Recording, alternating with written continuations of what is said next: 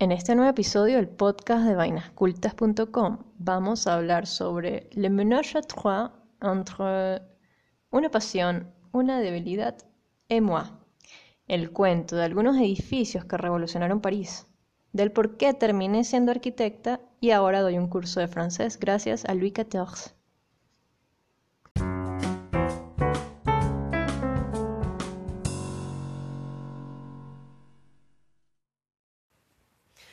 Bonjour à tous. Salut Pat, ça va? Ça va, ma chérie, et toi? Ça va, ça va très bien. ¿Por qué? Porque vamos a hablar sobre algo que a ti te ilumina los ojos. La langue française. Ujú, Y la arquitectura. Hiciste este match delicioso, delicioso, perdón, este ménage à trois. Oui, exactement. que, mm, que bueno, que tiene mucho que ver también con, con lo que es Vainas Cultas, que es la fusión entre las vivencias y, nuestra, y nuestras profesiones. Bah oui, bien sûr. De manera que vamos a dar un paseo, un paseo idílico por, mm, por la arquitectura a través de los ojos de una niña que se fue a Francia. Est-ce que vous voulez que je vous parle en français ou en espagnol? No, vamos a tener que hablar en español y luego sí le podrás meter francés. D'accord. On parle, on parle en, Ah. en espagnol alors. Tú eres Pat, arroba la vera paparoni y Pa, pa, pa, paparoni. Pa. Arroba la vera paparoni. Y yo soy la trota troconis. Arroba la troconis es la beef. Y nos pueden leer, nos pueden oír, nos pueden compartir, nos pueden contribuir en vainascultas.com. A ver, Bueno, Ale, c'est parti. c'est parti. Yo empiezo este cuento de, de hablar francés porque un día, Biff, a mí se me ocurre la idea. Yo tenía 16 años, o sea, hace más de Una chamita, como le decimos por Eh, acá. tenía una, eh, yo era una pendeja como dicen en Argentina. Em, se me ocurre la idea de, de irme a Francia. Y bueno, eh, eh, fue todo un lío convencer a mis padres porque, ¿sabes? Una niña de los Andes venezolanos de 16 años De con, su casa, de ¿cómo su se va a ir? ¿cómo se va a ir así? A un país que no conoce, a hablar una lengua que no Ah, conoce. Un país tan libre. mm, Exacto. Al lado de Además, a una, o sea, casa de alguien que no conoce. La- de verdad que si tú te pones como eh, a ver la idea Si te pones ortodoxo, olvídalo. no, si te pones a ver la idea detalladamente era una locura. Pero bueno, todo esto lindo, bello y hermoso porque estaba avalado por una organización. Pero querida, que las mejores cosas de la vida son locuras. Y claro. Entonces, bueno, finalmente convenzo a mis padres de que me voy y va, voilà, c'est parti. Je, je suis parti. Bueno, yo me perdí porque en Charles de Gaulle, cuando Charles de Gaulle es el el aeropuerto París. uno de los aeropuertos de París. Cuando llego, pues nada, no conseguía como dónde estaba la salida, me voy a información y Era la primera vez que tú salías del país. Eh, ¿Te de esa manera sí. Ah, bueno. Sí, sí, porque antes había salido A Cúcuta. no a Pamplona. había ido un poquito más allá. Eso no vale, nunca vale Pero salir bueno, pues, a Colombia. a Colombia, no. Digo, a Cúcuta, A Cúcuta, no, en la frontera con Venezuela. Sí, claro. Y no, y había ido con mis padres, era otro cuento, era otro rollo. O sea, aquí era yo y conmigo misma y... Sí, claro. No, entonces yo llego y pregunto como que, sorry, do you speak English? Ah, le monsieur me regarde comme ça. o sea, me veía súper extraño y me, y me dijo, puso cara de Q, L-O, y me dijo que no. Y yo, bueno, nada, fregadísima, porque yo no hablaba francés. O sea, yo sabía decir, je y ni siquiera je m'appelle, sino, je m'appelle Patricia, je suis vénézuelienne. Horrible hablaba. Pero bueno, mm, eran mis vainas en ese momento. Bueno, Total que, bueno, finalmente eh, me Eso es aún más em, arriesgado, irse sin, sin hablar hablar la en- lengua. Sí, sí, sí. Yo me, me finalmente consigo la salida, no sé qué, me reúno con quien tenía que reunirme, almuerzo con esa persona y me embarca en un tren a Marsella. Y él me dice, bueno, este, Era tu destino final. el en, sur. tre- en tres horas tú llegas a Marsella. Vale, chévere. Yo no sé si fue que yo me quedé dormida, la verdad es que no me acuerdo mucho. Lo cierto es que yo me bajo en una estación y digo, "Ah, listo, llegué a Marsella. Y me bajo y tal, este... Pat siempre pegada. Sí, agarro mi maleta, no sé qué, estoy en el hall del- de la estación de tren como esperando a quien sería mi mamá de intercambio. Y vértiale, yo no la veo y no la veo. y ¿Cuánto estuviste ahí? Estuve como, ponerle como media hora esperando Ujú. y como no la veía, yo me pongo a ver el, los pan, o sea, el panel de los, de los viajes y veo como que un viaje con destino a Marsella. Y yo dije, what? O sea, ¿qué es esto? Aquí pasa Aquí algo. pasa algo, o sea, ¿por qué si se supone que yo estaba en Marsella? Porque Marsella salía como destino. Claro, claro. Entonces, nada, prendo las alertas nuevamente y me voy a información.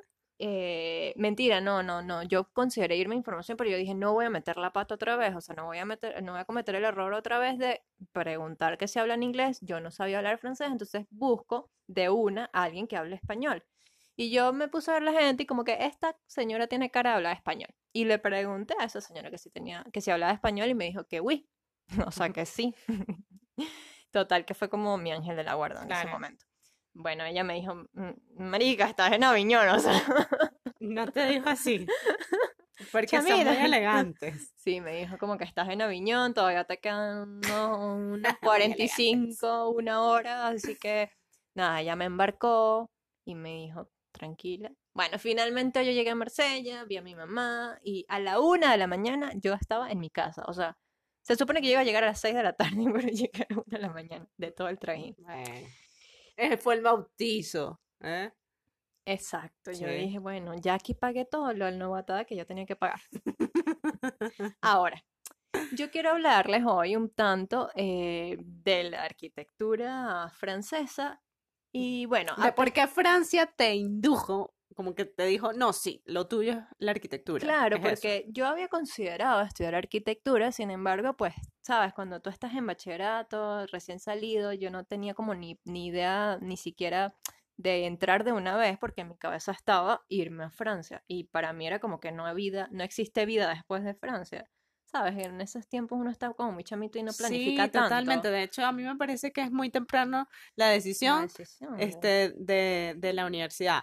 Particularmente yo lo tomé No. en octavo grado y ok, ajá, bueno, la, la rara. semejante responsabilidad. Pero es una responsabilidad, Sí, exactamente. porque además, o sea, tú no eres ni, ni mayor de edad, pues eres No, un carajito que tiene no. que decidir su vida, Su el resto de su vida. Sí, o sí, sea, sí, no. sí, sí, Bueno, sí. yo sí quería mucho. Falta madurez mental para ese momento. Sí, sí. Pero qué bueno que fuiste a Francia, ¿no?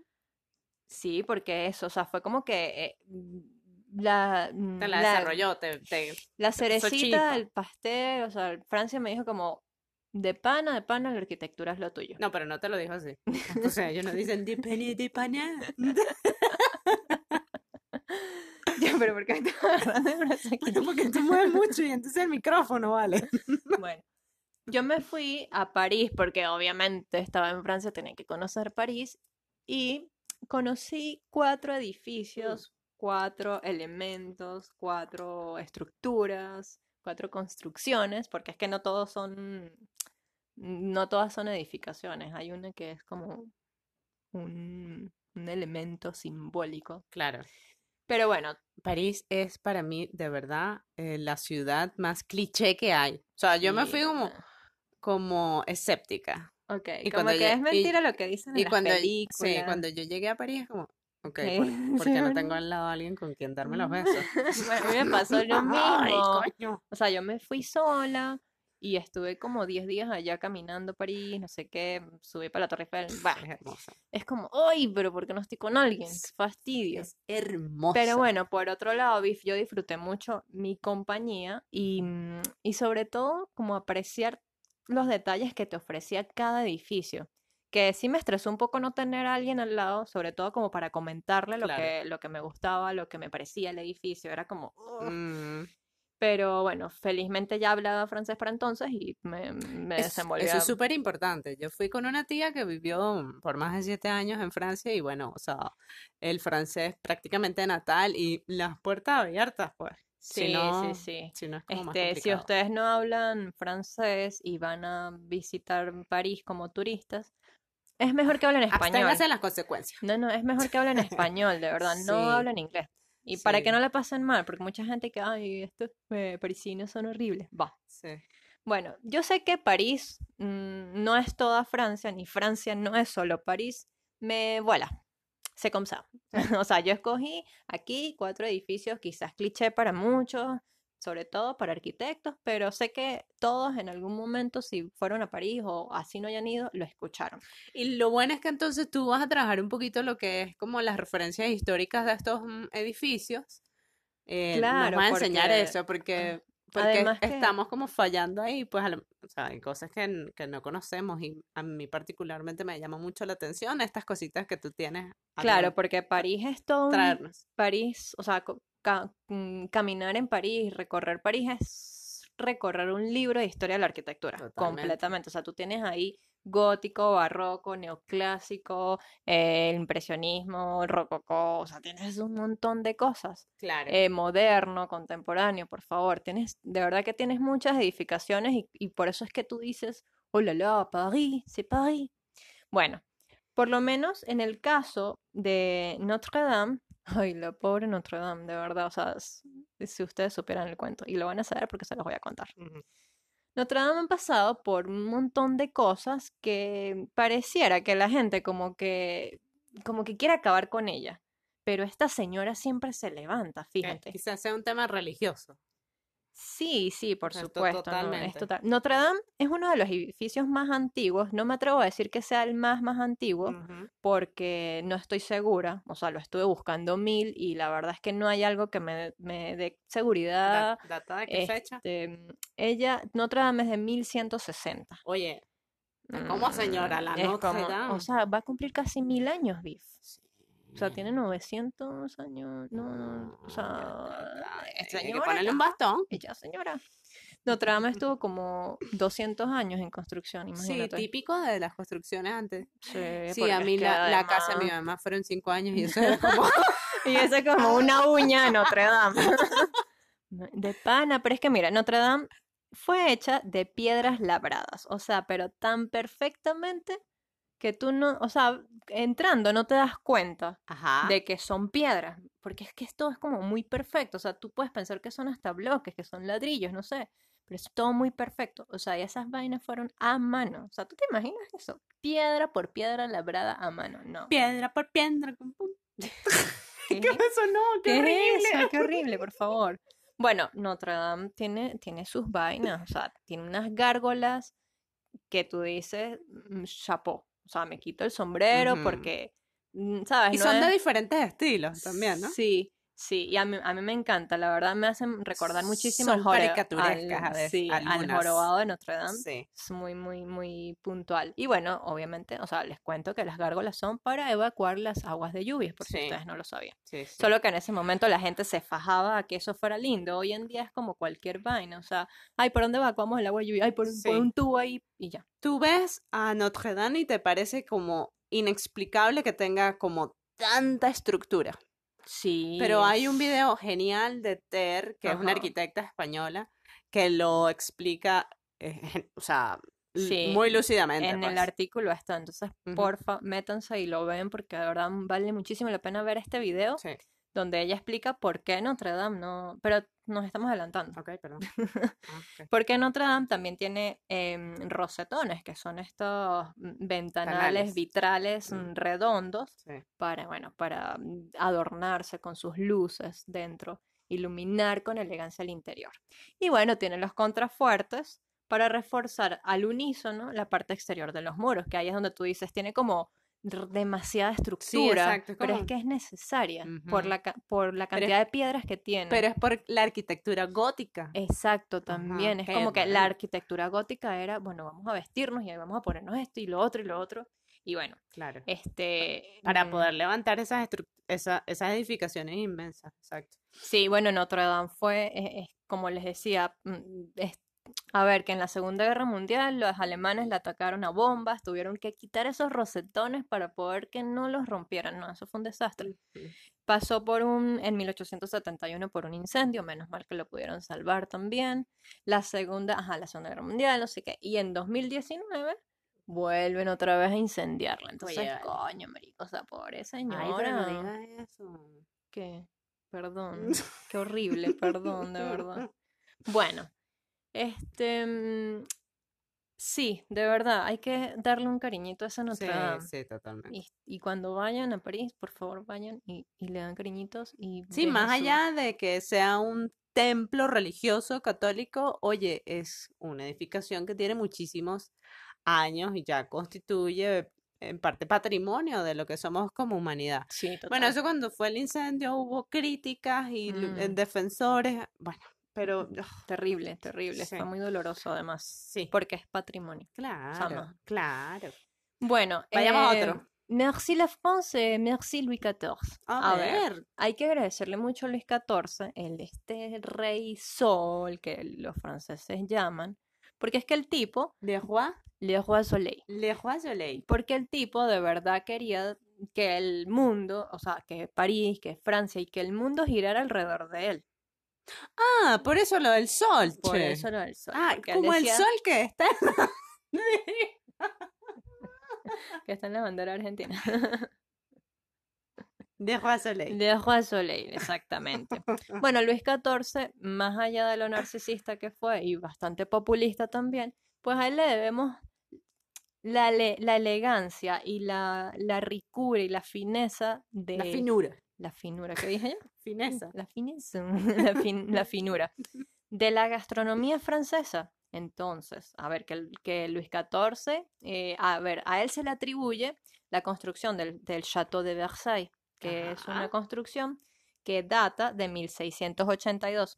Lo que pasa es que eh, este chateau, o sea, originalmente no era un chateau, sino, o sea, un castillo Sí. sino que era una casita ahí donde lo, se la dieron a los reyes, pero los reyes dijeron, no, sabes, a mí me gusta más el Louvre, entonces yo me quedo en París, porque París es París, lo demás es Monticulebra. Pero después, Ah, Eso como Caracas. exacto, pero Ok. después llegó Luis XIV y dijo como que, mmm, sepa mal, ¿ah?". O sea, como que no estaba mal ese, ese Estoy en cas- las afueras. Está y en las afueras, está ahí semejante hectáreas para, para hacer jardines. Bueno, el tipo Para llegó la- así- laberintos. eh, Exacto, el tipo llegó súper mujeres. llegó supervisionario y dijo, no, ¿qué, qué cuento de París? ¿Qué cuento del Louvre? Yo me voy a eh, Versailles, que es como, ponele, como, ponele, ponte como a 45 minutos, 30 minutos de, de París, o sea, hasta las afueras, pero no sí. es tan lejos. Y entonces él empieza a construir ya formalmente el castillo y por eso eh, se le atribuye y empieza a modificar todo y bueno, este castillo es súper barroco. Sí. O sea, barroco en el... ¿Por qué digo barroco? O sea, por, ¿por qué es barroco? Porque tiene exceso de, De ornamento. de ornamento. O Es- sea, ustedes entran a ese castillo y es como... ¡ah! O sea, de, de pies a cabeza van a encontrar un color, una florecita. A mí un- particularmente lo barroco me, mm, cansa, me cansa visualmente sí, mucho, sí, mucho, sí. mucho, mucho. Y además que después vinieron y, y- y no conforme con que sea barroco, vamos a meterle rococó, que ya era el arte rococó, porque, ¿sabes? Sí. Había que meterle más ornamentos. Sí, Y es como, súper wow, denso, es muy, sí. muy denso, sí. Felizmente, cuando Luis XV llega al poder Ajá. y toma el castillo, dice como que no, pero ya vamos a, o sea, él quiso reconstruir esta otra sala Ajá. y dijo, pero ya vamos a bajarle un poco y vamos a también a contextualizarnos a la fecha. Luis XV era hijo de Luis XIV Sí. y él eh, No, mi papá, mi papá se pasó, se pasó, de no, no, no. bruces. Y no, él también quiso como contextualizarse un poco y, y decir, bueno, vamos a hacer algo eh, neoclásico. Eh, Napoleón, ¿a quién destronó? Siguiente pregunta. No sé, chama, estamos hablando de Luis XIV. Bueno, pero ya va, Napoleón fue el que hizo, le hizo así a la monarquía. Bueno, sí, pero Así. eso fue más adelante. Ah, bueno, no, no, yo, me- yo necesito como contextualizarme también, porque, bueno, verdad. o sea, Vamos a buscarlo y te aviso. vale, Bueno, total. lo ponemos al final del episodio. Claro, por Vale. supuesto. Luis XIV, eh, ok, aparte del edificio y del Ujú. ornamento y de tal y Pascual y de Marie Antoinette y todo esto, Ujú. él dice, mira, pero a mí eh, estos platos así como tan sencillos, mm, no, a mí me pone sabor, sabrosura. Ok, Y Luis XIV es el que o inventa... sea, estás hablando de la comida, de la comida, sí, sí, sí. Luis XIV es el que inventa, o gracias a él, se inventa la bechamel, que la que conocemos hoy como bechamel, que originalmente era em, harina de, de trigo y tocineta, grasa de tocineta. Uf. Uf, eso es divino. Y bueno, así se hace la, ba- la base de la bechamel. Y también eh, él inventa la cocción lenta, el fuego lento. Pueden por- inventar. porque Pueden sí, inventar porque yo no veo al, al rey del sol metido en la cocina. no, él exigía su chef. O sea, él incluso eh, construyó una sala enorme De- en el castillo de Versalles solo para la cocina. Porque él dijo, Y de allí es que como que s- hace los, cimientos de lo que es la cocina francesa, francesa. sí, exactamente. Y, y bueno, con toda, mm, con todo el orgullo de los franceses, pues Sí, y no, y la incluso la gastronomía sí. francesa eh, o la cocina francesa es patrimonio em, Cultural, intangible, intangible. cultural de la Ujú. humanidad. mm, O sea, no es poca cosa. Y tú dices ahí, ahí, ahí es donde tú dices, bueno, pues, mm, sabes, tienen razón Claro. de, de ser, Es que de tener ese orgullo. totalmente, totalmente. Em, bueno, sí, entonces, nada, o sea, Luis XIV era un loquito que decía, Leta c'est moi, y cuando yo me muera, pues Leta sigue siendo, sigue viviendo. Bueno, nos vamos a otro edificio, Biff, que yo añoraba conocer con locura, que es el Georges Pompidou, el mecano de París, dicen, porque lo, lo mm, comparan con un juguete tecnológico. Es uno de los primeros edificios que se construye en, a estilo high-tech Ok. y esto sucede en los años 70. El arquitecto es Ron- Renzo Piano, es italiano, y mm, este, ah, fuck, se me olvidó, el, el británico mm, ¿No lo tienes aquí? Richard Rogers, no, Ajá, no lo tengo, Richard Rogers. Richard Rogers, ajá. Bueno, el Pompidou se construye en 1977. ¿Qué pasa? Eh, mm, en ese momento el presidente de Francia era Georges Pompidou y él dice, vamos a revalorizar esta zona que estaba como, como marginada, porque estaba allí el mercado popular y era como una zona donde, mm, bueno, eh, era muy sucia. Ok. Y él dice, no, vamos a limpiar todo esto y, va, y, pro- y busca un- muchos arquitectos y propongan un centro de, ar- Arte. de arte moderno y contemporáneo. Es una cuadra entera el George Pompidou. Sí, es una Pompidou. manzana entera. Está muy cerca Y está el mercado. de... Allí estaba el mercado, Ok. sí. Está muy cerca de Notre Dame, ese, ese, ese centro. Ujú. Y bueno, nada, esta gente gana el concurso y empiezan a construirlo y obviamente ese edificio empieza a revolucionar París porque, o sea, tú te imaginarás todo el perfil urbano de París, todo Mm. regular, no sé qué, las casitas, los edificios de tanta Mm. altura, tantas dimensiones, y llega este mastodonte, porque es enorme, a ocupar la mitad de la manzana. Tubos que con- salen. Exacto, o sea, las instalaciones, por ejemplo, ellos dijeron, instalaciones, ¿qué? No, vamos a ver, vamos a mostrar todo eso. Las escaleras colgando la fachada, toda la fachada cristal, o sea, era una locura. Y por eso es que eh, es parte del- de la arquitectura high-tech de los años 70. Ajá. Y se- Bueno, y se parece un mecano. exacto, se parece a un mecano. mecano. es un, es un juguete que mm, está constituido por piezas de metal. Es, es muy interesante Es ese muy juguete, es muy lindo, lindo. sí, sí, es lindo. muy antiguo como- también, ¿no? Es, es como el, antecesor del Lego o algo así. Exactamente, sí. Bueno, felizmente a los parisinos mm, les gustó la idea, bueno, porque con el tiempo como que, que lo asimilas, lo aceptas y, Claro, y bueno, es dic- que- di- dices, ya está, ya está. Es que eh, fue disruptivo en su momento. Sigue siendo disruptivo Sigue para siendo el- disruptivo, pero sí, ahí van a ver unas imágenes preciosas. Y bueno, Vámonos para... terminamos el, esta velada y este tour eh, architectónique avec la Tour Eiffel. ¿Qué pasa con la Torre Eiffel, Biff? Ujú.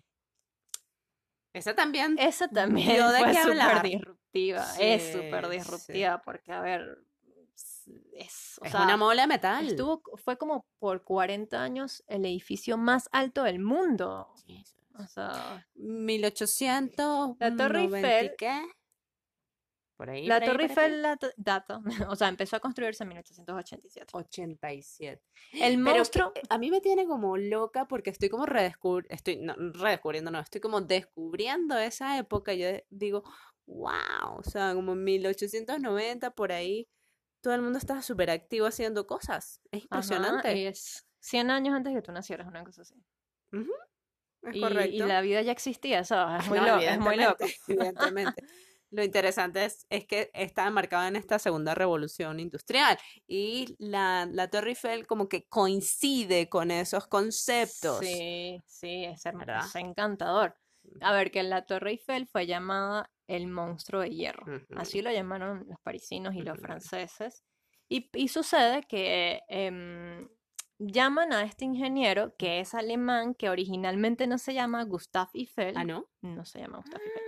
Es, él es alemán y por tanto tiene un apellido alemán que no me sé, no, sé- no lo sé ni siquiera pronunciar. ¿A qué cosa? Pero como los O sea, me estoy franceses... desayunando. Ah, bueno, viste.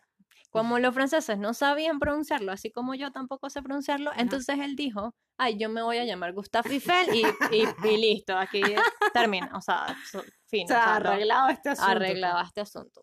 Entonces a Gustav Eiffel lo buscan para que construya este, mm, esta torre de puras cerchas, hermosas además, porque son gigantes, Mm.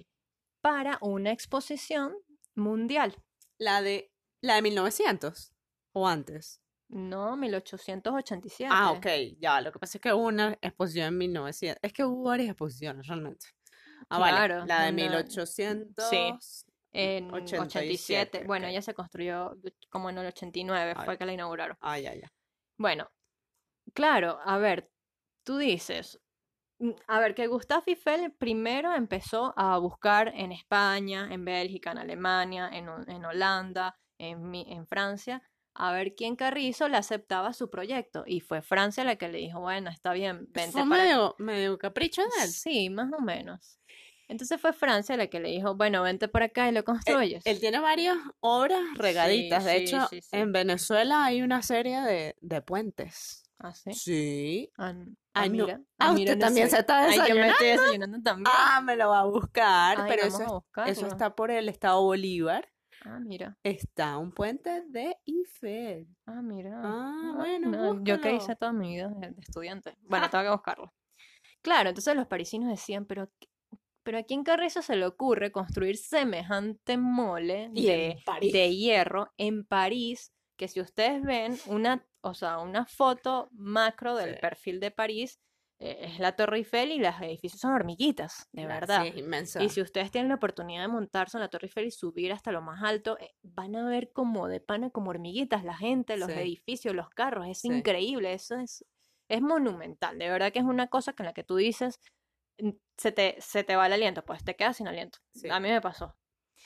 Bueno, entonces claro, era una, una vaina que iban a construir para la exposición y que iban a tumbar 20 años después. Ay, no tiene sentido. Entonces era como semejante inversión Para para tumbarla. luego para tumbarla no puede ser. ¿Pero qué pasó? Felizmente, mm, a los parisinos después eh, empezaron a ver que los turistas les gustó la idea de subir y ver, todo el panorama. claro. Empezaron a poner restaurantes. Hoy en día hasta ahí mm, pistas de hielo para patinar encim- en el primer piso de la Torre Eiffel. Ah, ok. O sea que se volvió toda una atracción Claro. turística y por supuesto que hoy en día es el símbolo parisino Claro, por excelencia. por O sea, de eso no hay duda. Fue durante 40 años el edificio más alto. Después vino el de la Chrysler en, Ajá, en, en New York. en New York. Pero fíjate que con la antena Ajá. de la Torre Eiffel sigue siendo el más alto. O sea, el de la Chrysler la empata hasta el, la- el último piso. Pero la antena. Ah, y, es- y también ayudó, eh, les, les gustó mucho a los franceses porque esa antena los, los salvó en la Segunda Guerra Mundial de los alemanes, Mm. porque poni- pusieron Pi, pi, pi, radios pi, para Para ra- Mm, radiarlos. mm. Bueno, Ajá. en fin. ¿Qué nos tienes por ahí? En fin, en fin, en fin, que en Francia terminé encontrándome, descubriéndome, terminé decidiendo que estudiar arquitectura sería lo mío. Sí, definitivamente este, ese espacio, ese, ese país a ti te dio como la decisión correcta. A mí me dio vida, Sí. me dio oxígeno, de todo. Sí. Oxígeno, nitrógeno y algo. Eh, y lo mío, o sea, la arquitectura ha sido y será porque en 2017 yo firmé un, un acta donde me casé con ella, pues. O sea, me gradué y firmé esta acta. Como a mí me pasó con el diseño. Mi mamá me dijo, yo te voy a hacer un acto, de, una fiesta de grado porque yo sé que no te vas Que a no te casar. vas a casar. Y en efecto. Bueno, veremos. Desde en- no sé. Yo solo digo. Desde entonces, Beef, yo tengo dos grandes amores. La arquitectura, porque es la que me hace proyectar, moverme, trasnocharme, levantarme temprano de todo. Y el francés, porque fue y ha sido mi cómplice en esas andanzas y en muchas otras andanzas.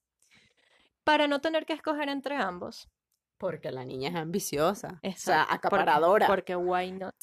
Why not both? Claro, claro. Em, escribo en este blog sobre arquitectura y además ahora tengo un curso de francés online. Escribes en el blog y hablas en, el- en los podcasts. en el podcast, perdón. en el podcast. Y ahora doy un curso online a través de, de newsletter, así que me fajo a escribir también. Así es que cierto. si a Ahora, ustedes les gusta como yo escribo aquí, pues les va a gustar como escribo por allá, porque soy la misma. ahora Pat este, inicia con un curso que es divino realmente. Biff lo acaba de terminar. en el- Este, acaba de terminar la primera. acaba de terminar, pero no he hecho el repaso. Estamos en, bueno, es que ya va, estamos en em, octubre Sí, 2020. 2020 y acaba de terminar la primera edición. Ajá. Vamos a ver a dónde llega. Ahorita empieza la segunda edición. Exactamente. El curso, el curso es online, es a través de newsletter. eh, Con y- escritura y audio. Con escritura y audio de momento, Sí, después habrá un podcast, why not? seguramente, o, o más, mm, más contenidos de, digamos, otro tipo, gráficos. Claro, exacto. Eh, les digo de verdad, o sea, es como, es como comerse un croissant, es absolutamente delicioso. y es como, yo le he dicho si es expansivo como un vino, eh, es delicioso como un croissant. ¿Y qué más dije yo? Y que era divino como caminar por París. Ah, una no cosa eh, no deleitante sé. como caminar por Eh, París. No sé, Biff se metió algo en ese Ah, momento y le salió una cursilada y a mí me encantó porque fue como que, ay, qué linda, de verdad.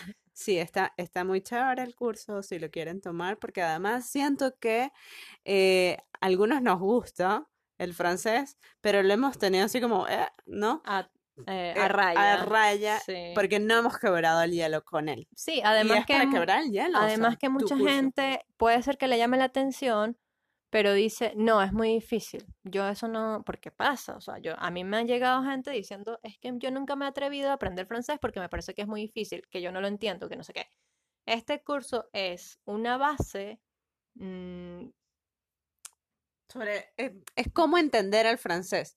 Tiene estructura, tiene tips, recomendaciones y tiene datos culturales. datos culturales que es sumamente importante. Sí, sobre todo si uno está pensando Claro. irse a vivir a Francia o así no vayas a vivir. sí. este, si te llama la atención la cultura francesa, Ujú. eh, si quieres ir como turista, en fin, es para, para principiantes y es para gente que ya ha masticado un poco el francés, Sí. pero quiere reforzar Claro, bases. además porque ah, entiendes por qué ese idioma es así. Es así, O sea, exactamente. es una representación de la cultura finalmente, un Sí, idioma, ¿ves? sí, y sí. si no conoces la cultura, oye, difícilmente vas a poder comprender por qué el francés, por ejemplo, es complejo. Funciona así, exactamente. exacto. Sí, De verdad, yo, yo particularmente se los recomiendo. Está súper rico, digerible, es, mm, es muy entretenido, tiene, tiene chispa, tiene don, tiene una didáctica ahí metida. Uy, pero gracias por esas flores. No, de verdad, de verdad, de verdad. Eh, bueno, y us- ustedes van a poder encontrar el link de ese, mm, de ese curso en la descripción de este episodio. Exacto. Bien. O también eh, contactándose directamente con Patricia, arroba la Vera Paparoni. En Voilà. Twitter, en sea, Instagram. Eh, Gmail también. Ajá, la Vera Paparoni, arroba gmail.com. Eh, wherever you want. Ah, no. A mí me lo dicen en francés ahorita. Bueno, ya estamos como alors, Vamos, estamos como pasaditas ya. Estamos tratando de hacer episodios de 30 minutos, pero es que bueno, la. Francia, como te digo. c'est la France, c'est comme ça. Exacto. Bon, merci beaucoup Nos, por escucharnos. nos oímos. eh, encantados otra vez de estar, mm, digamos, llegando a ustedes. Eh, háganos saber qué tal. Bueno, vamos aumentando. Quiere decir que el podcast se está oyendo más y de verdad les Gracias, agradecemos un gracias montón. México, gracias Argentina, gracias, Gracias Estados, Estados Unidos. Unidos, gracias Venezuela, Colombia también, España. España. Sí. Muchas gracias, de verdad. Y todos, y de verdad todos, muchas, muchas gracias. ya lo dijimos. Bueno, pero a todos. Saludos. Que estén muy bien. Saludos. Chau, chau.